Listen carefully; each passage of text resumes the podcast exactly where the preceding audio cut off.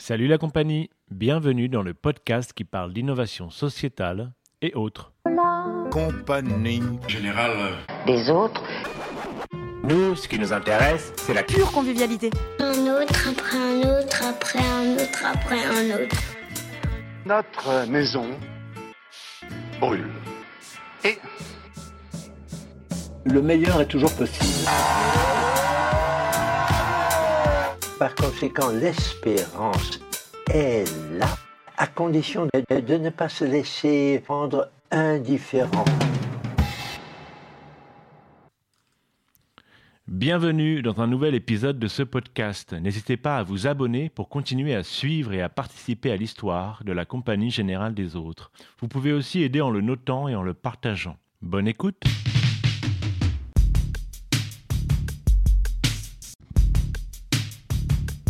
Demain. Peut-on rêver d'un monde où toutes les entreprises se soucieront de leur impact écologique et social? Pour les deux présidents d'Impact France, la question ne se pose pas. Le mouvement des entrepreneurs sociaux, ancien Move devenu Impact France, rassemble des entrepreneurs dont la finalité est de répondre aux besoins sociaux et environnementaux. La malnutrition, le décrochage scolaire ou encore une agriculture plus équitable et responsable, ce ne sont que des exemples. L'association est coprésidée par Eva Sadoun et Jean Moreau. Deux entrepreneurs à impact qui ambitionnent d'ouvrir considérablement le mouvement à d'autres formes d'entreprises, dites en transition, vers une activité plus respectueuse de l'homme et de l'environnement. L'outil phare qu'il propose, un impact score. Un peu comme le Nutri-Score que l'on peut retrouver sur nos paquets de céréales en supermarché, il permettrait de connaître l'impact social et environnemental de l'entreprise qui commercialise ce produit. Leur objectif est ambitieux. Convertir 30% du tissu économique français. Comment compte-t-il y arriver? Quelle place pour les associations moins entreprenantes mais dont la mission est tout aussi impactante? Rendez-vous avec Eva et Jean pour parler un peu de stratégie, ambition et de l'impact qu'ils souhaitent eux aussi laisser. Belle écoute à vous. Eva et Jean, bonjour. Bonjour. Bonjour Rudy. Vous êtes tous les deux coprésidents d'Impact France. On est aujourd'hui dans un open space, l'open space de lita.co. Donc on est chez Lita. Tout à fait. Euh, donc table en bois sur tréteau, euh, des euh, vitres aux alentours. C'est très joli, on s'y sent bien. On boit du café. Et merci pour l'accueil. Je vais vous poser à tous les deux la même question. Vous êtes tous les deux entrepreneurs sociaux dans des champs différents. L'une c'est la finance éthique et l'autre c'est l'économie circulaire. Alors pour dire un peu trivialement, il y en a une qui permet aux entrepreneurs sociaux de se financer et l'autre qui permet de sauver des denrées alimentaires euh, encore consommables qui auraient pu être jetées euh, pour les redistribuer à des associations. Alors, est-ce que vous pouvez d'abord vous présenter, nous dire ce que c'est qu'être un entrepreneur social et un entrepreneur à, impact? Euh, Alors, un entrepreneur social, c'est quelqu'un qui a envie de transformer son, son secteur d'activité. Euh, L'entrepreneuriat social, la beauté de cet écosystème, c'est qu'il a la capacité en intégrant des modèles euh, différents en termes de partage, euh, en termes de chaîne de valeur, en termes de manière de faire, il a la capacité de réinventer l'ensemble de l'économie. Donc être entrepreneur social, c'est choisir son challenge. Moi, le mien, c'était le secteur financier, petit, petit challenge, euh, et d'essayer de l'aligner avec des convictions qui sont présentes dans, dans cet écosystème-là. je ne reviendrai pas sur les différents critères, mais vraiment de retransformer l'image et en profondeur aussi ce secteur. Et être entrepreneur social, c'est pas forcément euh, militer pour la réussite économique que de son entreprise, mais c'est militer pour la réussite de son combat et de sa vision. Donc c'est pourquoi l'engagement d'un entrepreneur social ne se limite que rarement en fait à son entreprise sociale, mais va même au-delà, notamment à travers le mandat qu'on a avec Jean, mais même plus largement euh, en collaboration avec, avec d'autres acteurs, parce que on aura fini euh, quand on aura résolu l'enjeu et on ne peut pas le porter seul. Je partage ce qu'a dit Eva. Je pense que euh, entrepreneur social, ce qui, moi, ce qui m'a animé, c'est d'avoir une cause qui dépassait juste le fait de créer de l'emploi et, créer une boîte, ce qui déjà en soi est assez excitant et, déjà aussi une belle réussite. Mais si en plus on peut rajouter un supplément d'âme qui est de s'adresser à un problème social, environnemental euh, mal solutionné, ça rajoute vraiment un surcroît de motivation et, euh, un, sens à tout ce qu'on fait. Donc pour moi, c'est vraiment ça sur le fond. Et euh, c'est chercher autre chose que le profit, les, dividendes et la répartition classique de la richesse. Et après, sur la forme, nous, avec Eva, on considère que dans notre doctrine, entre guillemets, il y a, quatre piliers pour euh, l'impact et l'entrepreneuriat social. Le premier, c'est euh, bah, justement l'impact social, l'impact environnemental au cœur du modèle. le troisième, c'est le partage du, du, pouvoir, de la gouvernance. Une gouvernance plus éclairée que dans les boîtes traditionnelles, moins verticales, des modes de management plus horizontaux qui libèrent plus les énergies et qui sont plus dans la co-construction et la co-décision avec les différentes parties prenantes. Et le dernier truc, c'est le partage des richesses, où en gros, on essaye de répartir la valeur de façon un peu moins caricaturale qu'une boîte du CAC 40 ou qu'une boîte du secteur capitaliste traditionnel, entre les différentes parties prenantes qui créent de la valeur, c'est-à-dire les entrepreneurs qui prennent le risque, les salariés qui travaillent au quotidien et qui créent la majeure partie de la valeur, les actionnaires qui financent ça, euh, et éventuellement euh, l'État qui indirectement peut aider ou subventionner. Hmm. Merci. Alors pour avoir des exemples euh, très concrets, est-ce que vous pourriez nous en dire un petit peu plus sur les entreprises sociales que vous avez créées? Donc euh, moi je suis la cofondatrice de Lita, Lita.co et euh, de deux nouvelles entreprises, dont une qui s'appelle Rift, qui a été lancée il y a dix jours. Euh, ces deux entreprises, elles travaillent pour la même mission, de remettre de la transparence et de la réincarnation dans le secteur financier et de reconnecter la finance à l'économie réelle et l'économie durable. Avec Lita, on le fait dans quatre pays européens en connectant des particuliers et des structures financières avec des entreprises de l'économie réelle, des PME, d'insertion, des projets d'énergie renouvelable, du logement social, de la tech for good, etc. En permettant au grand public euh, du coup d'y investir, de devenir réellement partie prenante de cette économie réelle. Et à côté, l'autre entreprise euh, qui s'appelle Rift, euh, qui va analyser en fait l'empreinte carbone, l'empreinte sociale et donner de la visibilité sur les sous-jacents de l'ensemble des produits d'épargne du grand public, qui permet en fait au grand public d'avoir des produits qui correspondent davantage à leur valeur et surtout de toujours rester informé. Et euh, moi, comme on fait tout pareil comme Eva, moi aussi j'ai monté deux boîtes euh, qui répondent à la même mission, c'est celle de réduire le gaspillage alimentaire. La première c'est Phoenix, euh, qui est une boîte plutôt avec un prisme digital, tech, et qui, développe deux outils pour réduire le gaspillage. La première c'est une application mobile grand public qui permet à tout le monde et à tous les auditeurs de, de télécharger l'application et de racheter à prix cassé des invendus autour de chez vous. Donc, on n'est pas les seuls à faire ça, mais on le fait bien et mieux que les autres, bien sûr.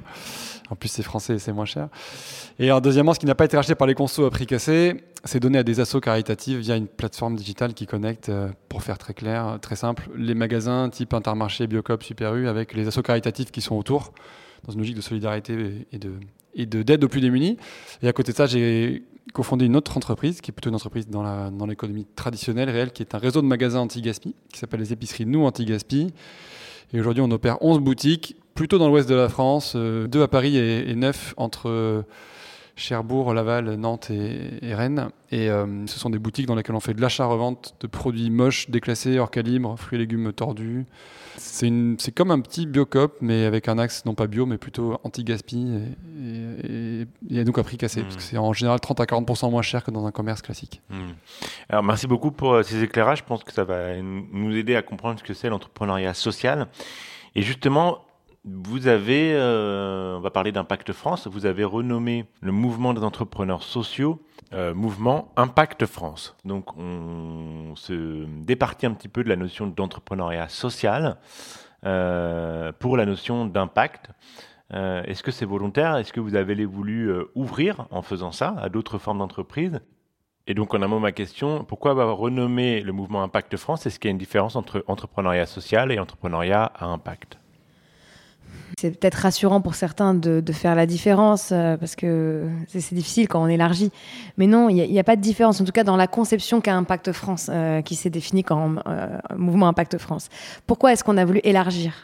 L'entreprise sociale, au final, pour nous, c'est finalement l'entreprise à impact. Mais en fait, elle enfermait l'entreprise sociale dans une vocation uniquement sociale. Déjà, ça, c'est le premier point.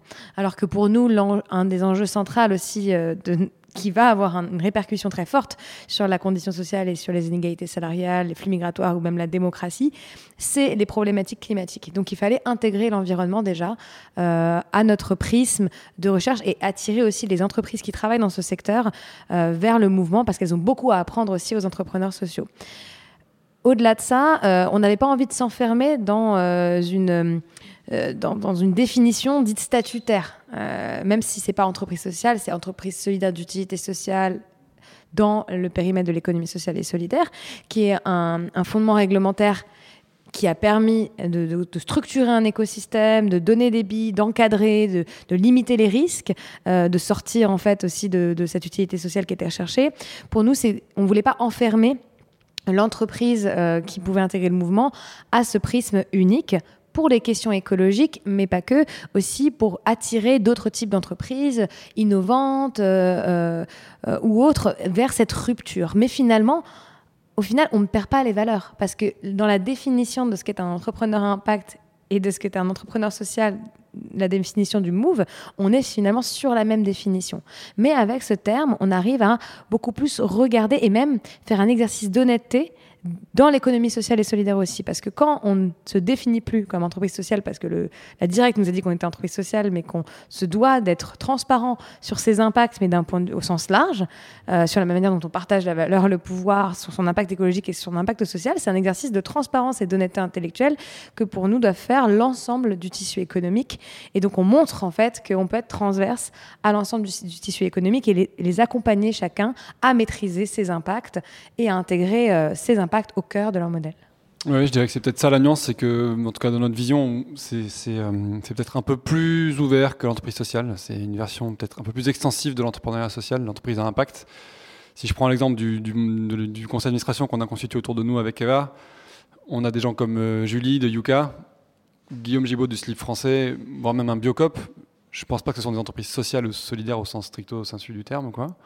En revanche, c'est des boîtes qui ont... Euh, ou même 1083, qui, qui relocalisent en France, qui réutilisent euh, la production industrielle et qui, quelque part, ont un impact très clair, qu'il soit social, environnemental ou sur la consommation pour Yuka et Biocop, sans pour autant d'être euh, pile poil dans ce qu'on a, nous, euh, historiquement, dans, l'écosystème et dans l'entre-soi de l'ESS, et je caricature un peu, perçu comme une entreprise sociale. Donc voilà, nous, on voulait. Ça va avec la logique qu'on porte, c'est-à-dire passer des pionniers un peu à la norme progressivement. En tout cas, on sait qu'il y a 10%, 10 de l'économie qui, est dans l'ESS. Nous, maintenant, notre combat, c'est de passer à l'échelle. Et donc, ça passe par euh, s'ouvrir euh, sans, se, sans se diluer, mais s'ouvrir à des gens qui ne sont pas dans ce qu'on a tous connu entre nous. Quoi. Et euh, du coup, qu'est-ce que vous avez de commun avec Guillaume Gibaud, qui a lancé le, le, slip français, par exemple? Non, c'est une bonne question bah, le, le, fait de vouloir euh, mettre un terme à l'aberration de, la production à bas coût dans des conditions sociales dégradées, avec un impact carbone sur le transport de marchandises absurde. Et donc, c'est un des, c'est pas le premier évidemment, mais c'est un, un, de ceux qui a le mieux incarné, du point de vue du grand public, cette filière de réindustrialisation qui peut être anecdotique sur le slip, mais qui en fait à terme, si tout le monde suit cet exemple-là, comme 1083 et d'autres dans, dans, sa roue, peut euh, progressivement recréer une vraie filière industrielle textile française. Et je pense que tout le monde en serait ravi. Et je pense qu'en potentiel de création d'emplois et de messages aussi euh, politiques et économiques, c'est quand même un beau signal. Donc euh, on se retrouve pas dans tout, mais au moins dans cette vision-là, cette ambition-là et cette, euh, cette énergie, je pense que c'était bien de l'avoir avec nous. Hum, et du coup, parmi les, adhérents, peut-être tu trouveras plus de points communs aussi avec Le Bon Coin, qui est dans l'économie circulaire. Ouais, même si c'est encore différent. Le Bon alors on est ravis de les avoir avec nous. C'est ce qu'on appelle chez nous une entreprise en transition. C'est encore différent du collège, euh, je pense, que je viens de décrire. Parce que c'est une boîte cotée à l'origine qui, appartient à un groupe norvégien, donc qui est coté en bourse. Donc ça, peut faire grincer des dents, mais c'est une boîte qui a une vraie transformation, euh, je pense, euh, sincère, qui est portée par la direction.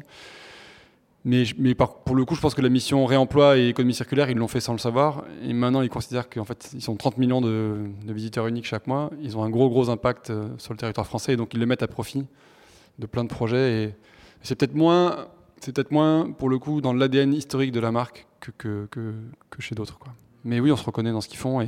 Je pense qu'ils prennent la bonne direction. Ça va prendre du temps, mais ils avancent dans la bonne direction, ça c'est sûr. Mmh. Et donc vous êtes deux entrepreneurs euh, à impact, mais vous avez instauré dans Impact France un collège d'adhésion aux entreprises en transition, comme Jean a pu l'évoquer tout à l'heure. Donc des entreprises qui vont davantage prendre en compte leur impact euh, social et écologique. Est-ce que c'est important pour vous de mmh, convaincre davantage d'entreprises de prendre ce chemin? Bah, bien sûr, parce que notre objectif, c'est pas euh, de se valoriser, de se retrouver entre nous et de se dire à quel point on fait des belles choses. Euh, c'est de résoudre les gros enjeux euh, de la planète aujourd'hui. L'essentiel de la destruction écologique et du creusement des inégalités sociales a été a été réalisé par un secteur économique extrêmement dérégulé. Qui a besoin, euh, et qui le fait d'ailleurs en ce moment, qui a besoin de se réincarner dans un nouveau récit. Et on voit que beaucoup de grands, dirigeants, on l'a vu avec le Business Roundtable aux États-Unis, avec les 180 dirigeants qui se sont engagés à intégrer la notion de partie prenante et d'élargissement du scope euh, de leur activité. C'est une, vraie révolution en soi, une révolution réglementaire qui deviendra une révolution structurante, euh, structurelle pour l'entreprise. On a eu la même chose en France avec notamment beaucoup de dirigeants de grandes banques, euh, groupes alimentaires, etc., qui se sont réunis pour faire le même constat, mais eux qui ont travaillé sur Pacte euh, et la loi pour les entreprises à mission, qui permet du coup d'intégrer une raison d'être et de la mesurer et qu'elle puisse prendre en fait aussi part à l'ensemble de l'activité de l'entreprise. Donc c'est un signal en fait positif et du coup qui nous a fait nous dire qu'il y avait une opportunité, y avait une opportunité à transformer l'ensemble du tissu économique, mais qu'ils avaient besoin de s'inspirer de modèles, de pionniers, de ceux qui l'avaient fait dans une éthique plus ou moins parfaites, mais en tout cas qui ont vraiment repensé des modèles, qui ont eu, la, bah, parce qu'on était en création, la capacité de pouvoir innover. Et la transition sociale écologique, elle se fera pas que avec les pionniers. Elle aura besoin de se faire avec l'ensemble du tissu économique. Donc pour nous, c'est une évidence que de le faire. Mais attention, quand on, parle de transformation du secteur économique, on nous dit mais vous allez intégrer un Veolia, vous allez en fait, il faut arrêter. Le CAC 40, ça représente que dalle en termes d'emploi. 90% euh, de l'emploi européen, c'est des PME. Euh, deux tiers de l'emploi français, c'est des PME. Donc le tissu économique qui mérite d'être accompagné, c'est le tissu des PME qui aujourd'hui souffre euh, beaucoup euh, de la crise et a besoin d'un nouveau récit aussi de développement pour son entreprise et notamment pour être résilient face aux prochaines crises et de plus être aussi dominé dans sa stratégie par la stratégie de certains fonds d'investissement qui ne le poussent pas forcément mmh. vers cette transition. Mmh. Et par ailleurs, j'ai pu lire dans un de vos dossiers de presse que 77% des Français sont prêts à payer plus cher des produits issus de filières durables. 89% euh, attendent des marques qu'elles leur permettent de consommer plus responsable. 92% des Français attendent des marques qu'elles s'engagent dans le développement durable.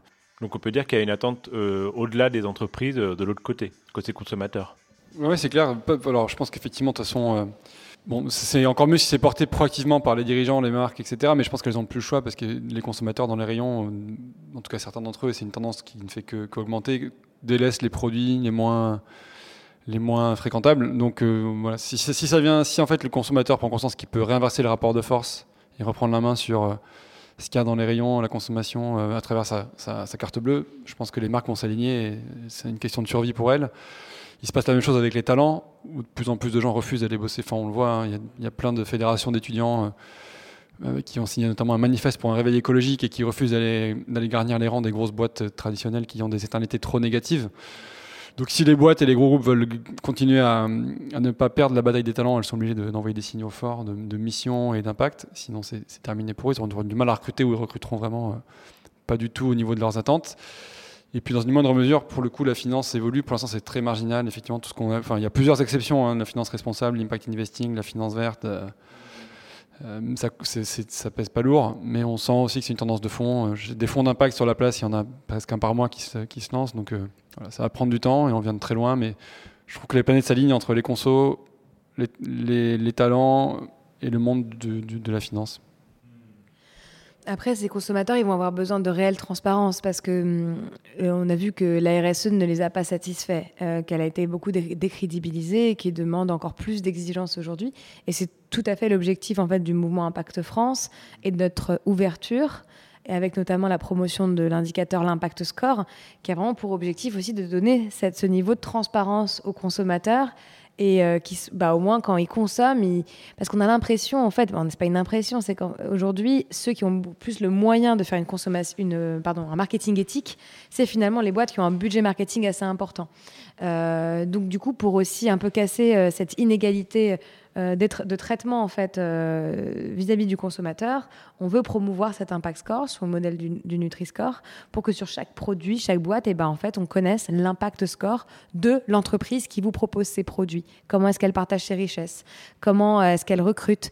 Euh, quel, est son bilan carbone par rapport notamment à, son secteur d'activité, etc.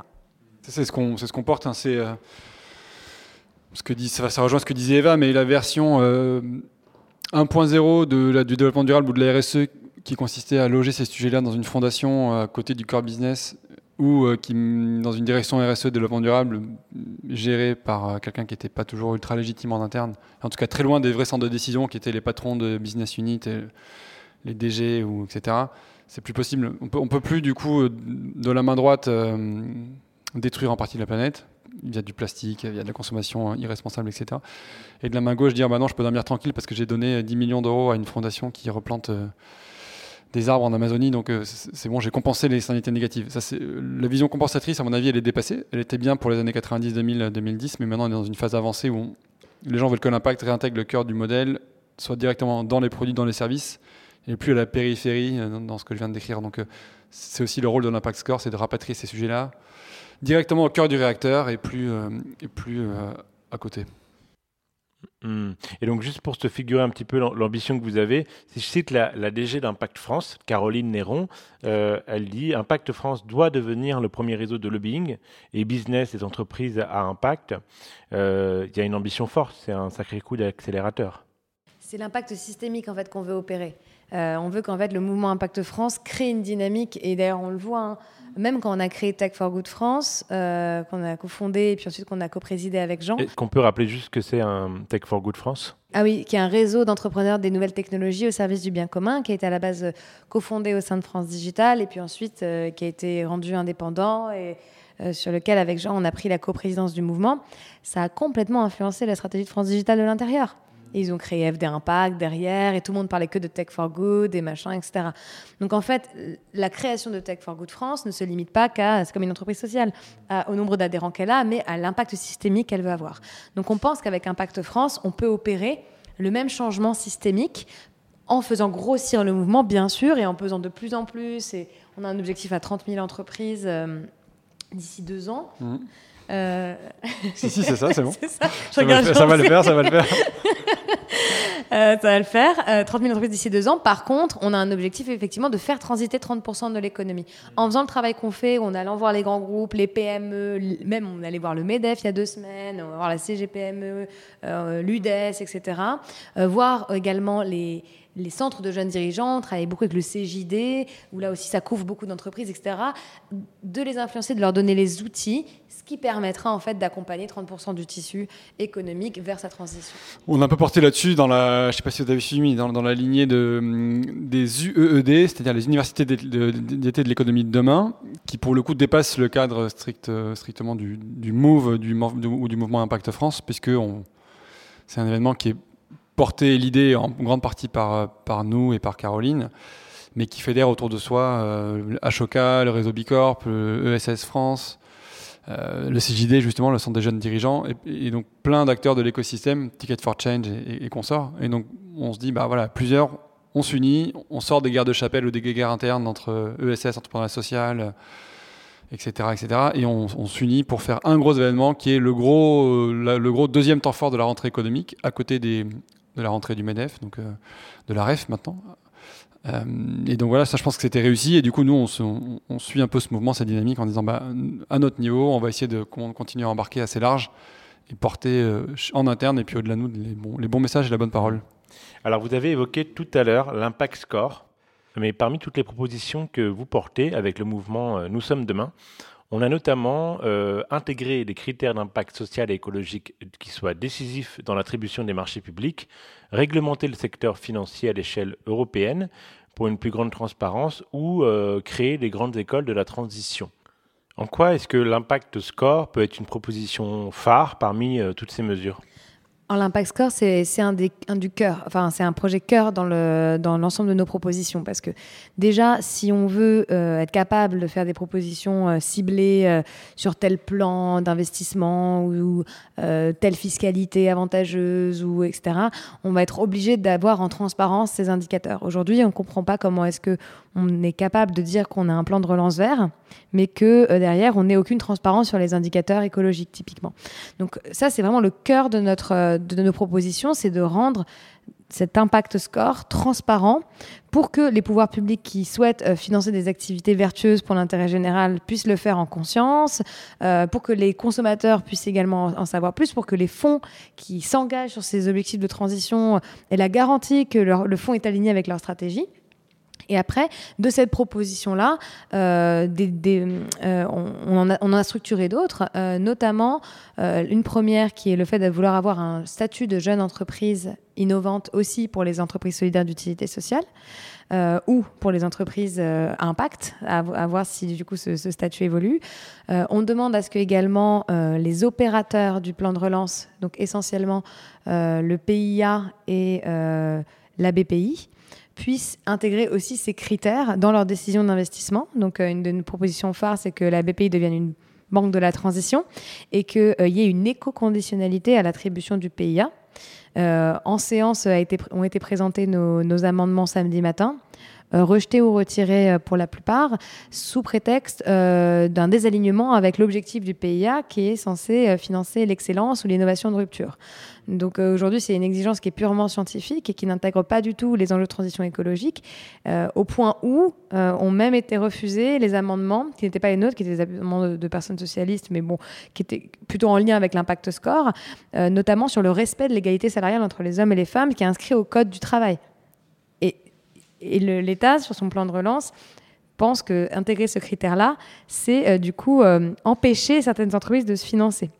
Donc, du coup, il y, a un véritable problème de cohérence entre une stratégie politique, d'alignement avec un scénario de degré, d'égalité salariale, de réflexion sur euh, une résolution de la fracture sociale et territoriale, et puis les décisions d'investissement aujourd'hui. on est un peu face à un, une vision un peu antagoniste où il y a des gens qui disent écoutez, c'est pas le moment avec vos sujets, là, on veut sauver l'économie, on veut sauver le bateau qui est en train de couler, donc on, verra après pour le rediriger vers une autre euh, direction. Et nous, on dit bah, au contraire, c'est le moment ou jamais pour euh, prendre le contrôle du bateau et le faire arriver là où on veut. Donc euh, les gens qui dépriorisent et les gens qui disent bah non, au contraire, il faut accélérer, c'est le bon moment et c'est maintenant ou jamais. C'est probablement, probablement une opportunité unique d'accélérer la transition qu'on attendait, qu'on est beaucoup à attendre. Je dis pas qu'on l'attend tous, mais en tout cas, je pense qu'on est, les chiffres que tu as donnés le, le, prouvent, on est quand même beaucoup à attendre un vrai changement, donc on pousse pour ça donc finalement, euh, conditionner les aides de l'État à des critères écologiques et sociaux, c'est quelque chose que vous portez. Dans le cadre du plan de relance, ça aurait pu être l'occasion, mais ça a été euh, refusé. Oui, tout à fait. Après 100 milliards, c'est pas grand-chose par rapport à la taille de l'enjeu. Euh, nous, on travaille typiquement sur 5 000 milliards d'épargne, mais, mais en gros, ça envoie un signal fort. En fait, la décision d'un gouvernement et sa stratégie d'investissement envoie un signal extrêmement fort au marché. Quand un investissement place l'innovation comme étant au cœur de sa stratégie, ça engage les acteurs privés à se structurer autour de ce secteur. Quand, quand il y a euh, un statut d'entreprise sociale euh, qui, qui est promulgué dans une loi, bah derrière, ça crée un flux, une création d'entreprise sociale. Donc pour nous, c'est une, une forme d'exigence en fait qu'on attendait euh, de la part du gouvernement. Donc c'était effectivement notre demande parce qu'aujourd'hui on ne peut pas construire des nouvelles activités ou penser une relance autrement que comme celle-ci. Les chiffres le montrent, même pour une réussite économique à moyen terme. Aujourd'hui, si on ne, suit, pas une trajectoire à 1,5 ou 2 degrés, c'est New York qui est sous l'eau, la démocratie n'existe plus telle qu'on l'a connue. Enfin, on ne peut pas imaginer la résilience d'une entreprise autrement que par ces indicateurs. On, subit, on vit également une crise sociale très forte en France qui très honnêtement, serait bien plus résorbé s'il y avait une égalité de richesse dans la société. Donc, euh, en fait, on nous met le doigt aujourd'hui sur les mauvais sujets, alors que l'économie peut être vraiment capable de recréer de la cohésion sociale et territoriale et euh, d'affronter les enjeux euh, environnementaux qui, arrivent devant nous. Même effort à la BPI, la Banque publique d'investissement, qui aujourd'hui a fait un gros travail pour structurer l'innovation numérique, technologique, traditionnelle, l'écosystème de la, Startup Nation, de la French Tech, et, et qui l'a plutôt bien fait d'ailleurs par rapport à quand on s'est lancé il y a 5-10 ans où il y avait 10 guichets éclatés, on ne savait pas trop où aller, où aller piocher quelle subvention. Maintenant, il y a un guichet unique qui est assez visible et assez, assez pro.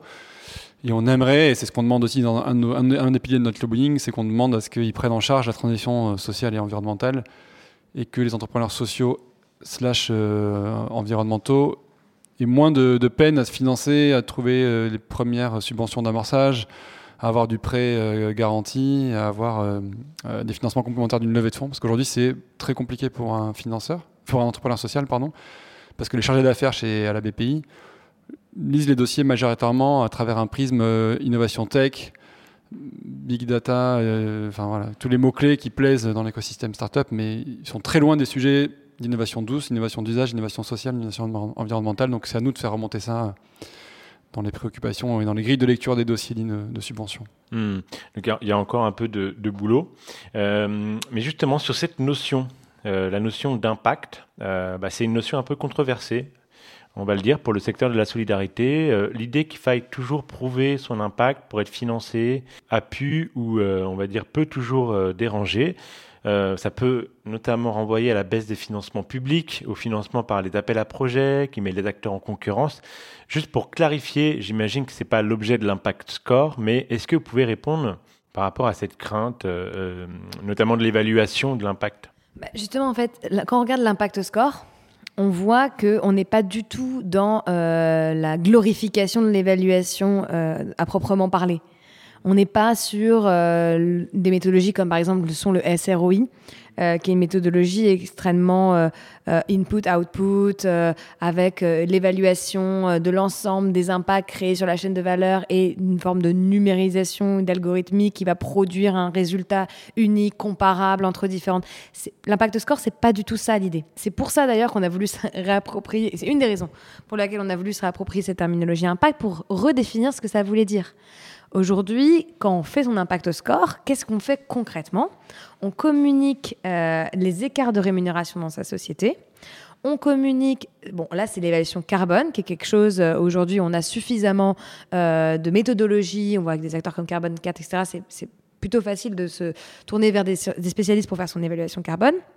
Mais sinon, pour le reste, euh, ça va être bah, le nombre, euh, l'égalité homme-femme au sein de l'entreprise, ça va être la diversité en termes de provenance euh, territoriale de ses équipes, ça va être le, les, programmes de formation, le niveau de formation, le, montant de, de, nombre de personnes qu'on va intégrer en insertion, la manière dont on structure son, capital, dont est partagée sa valeur, etc. C'est pas de l'évaluation à proprement parler, telle qu'elle peut être entendue par beaucoup de, grands groupes associatifs. C'est vraiment juste faire preuve de transparence sur la manière dont son entreprise fonctionne et, ses externalités sur l'ensemble de sa, chaîne de valeur.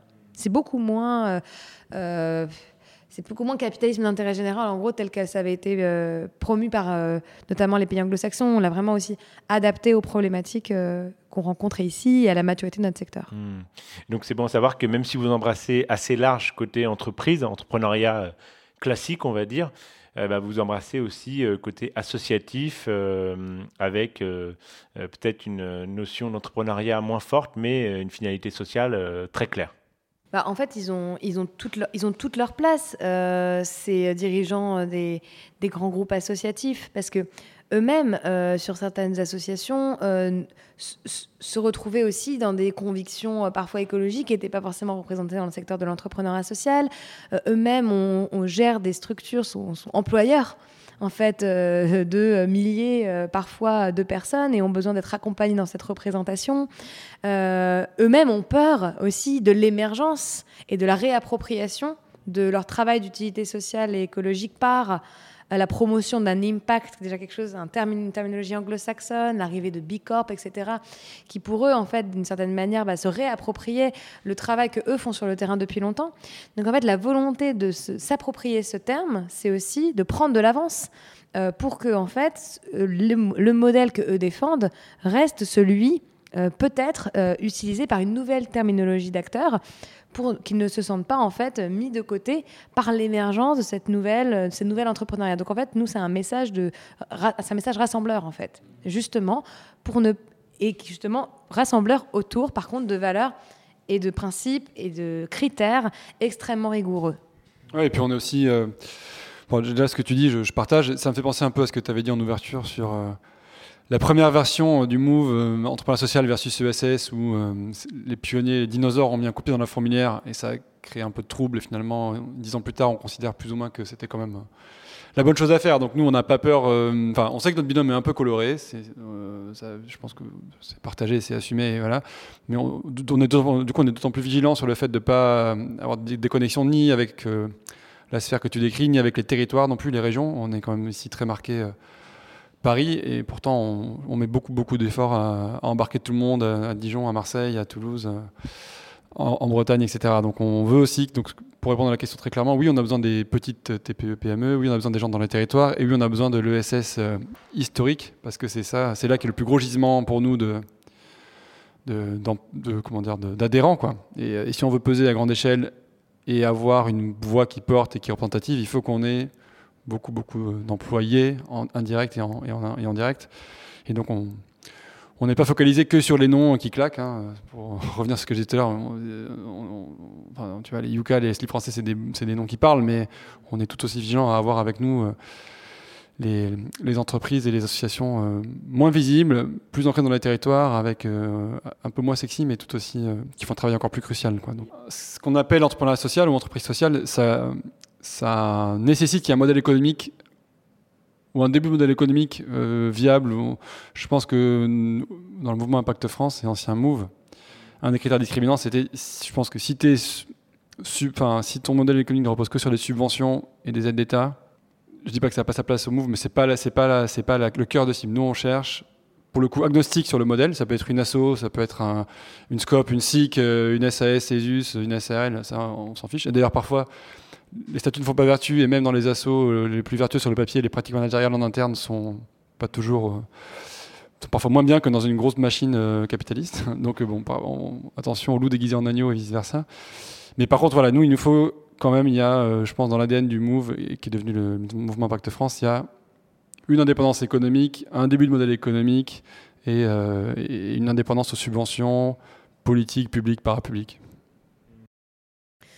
Oui, et puis le but, c'est la diversité aussi des modes de financement. Euh, ce qui fait qu'une entreprise est résiliente sur son modèle économique, c'est le fait qu'effectivement, elle ne repose pas que sur un mode de financement.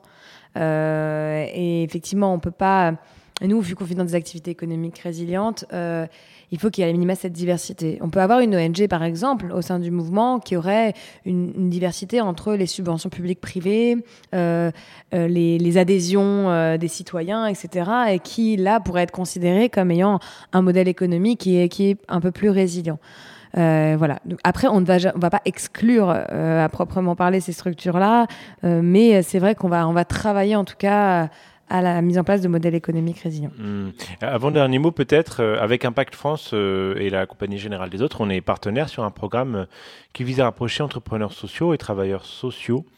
alors, une question, est-ce que l'ouverture à d'autres formes de monde et de réalité professionnelle, entre guillemets, c'est un enjeu pour vous? Bien sûr, nous, l'objectif, c'est vraiment de faire le pont entre le secteur social et justement le, secteur économique qui s'inscrit dans une dynamique euh, un, peu plus, un peu plus classique, euh, pour promouvoir un produit ou un service et de faire la jonction entre des, structures qui accompagnent et des structures qui produisent, euh, c'est extrêmement pertinent parce que du coup, on a une entreprise qui est plus hors sol, on a une entreprise qui est vraiment intégrée euh, dans une dynamique de cohésion euh, sociale et territoriale. Et, et cet échange-là au sein du conseil d'administration, il est extrêmement porteur.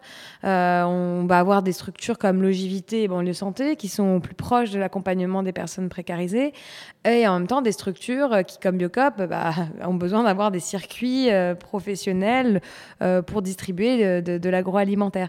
Et en fait, la, jonction et la, vision entre, ces deux acteurs permet euh, vraiment quelque chose de, bah, de, vraiment de très de plus, de neutre en fait. Et le problème qu'on a essaie d'attaquer d'une certaine manière, c'est la neutralité, soi-disant neutralité du secteur économique, qui en fait, en faisant le choix de la neutralité, ne fait pas de la neutralité.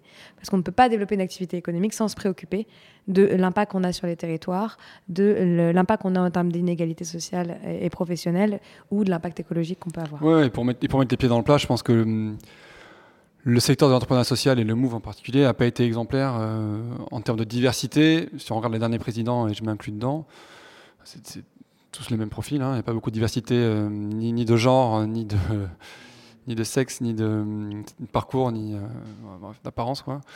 Donc euh, voilà, nous on essaie quand même de renouveler, de faire, de émerger des nouvelles têtes au CA. On a essayé d'avoir une dynamique euh, d'inclusion, d'avoir une dynamique de diversité. On a été vachement vigilant là-dessus quand on a constitué le nouveau CA pour être sûr qu'on soit bien représentatif et qu'on soit pas juste entre entre WASP et Mal Blanc dominant, École de commerce ou Sciences Po qui ont l'autoportrait de ce que je suis. Euh, je me suis pas transformé. je, je, profite de faire une petite analyse de, avec, ce, avec, ce, podcast. Mais en tout cas, voilà, on, a essayé d'aller chercher un peu plus loin et d'avoir des, nouvelles figures et on continue à le faire. Et dès qu'on dès qu'on a euh, une table ronde, bah, on regarde bien le casting, on, on veut être sûr qu'il y a de nouvelles têtes, des gens issus bah, des, des, des Loubna, de Meet My Mama, des Ablédali de de Santé, ce qui n'a pas été vraiment beaucoup fait jusqu'à maintenant, mine de rien.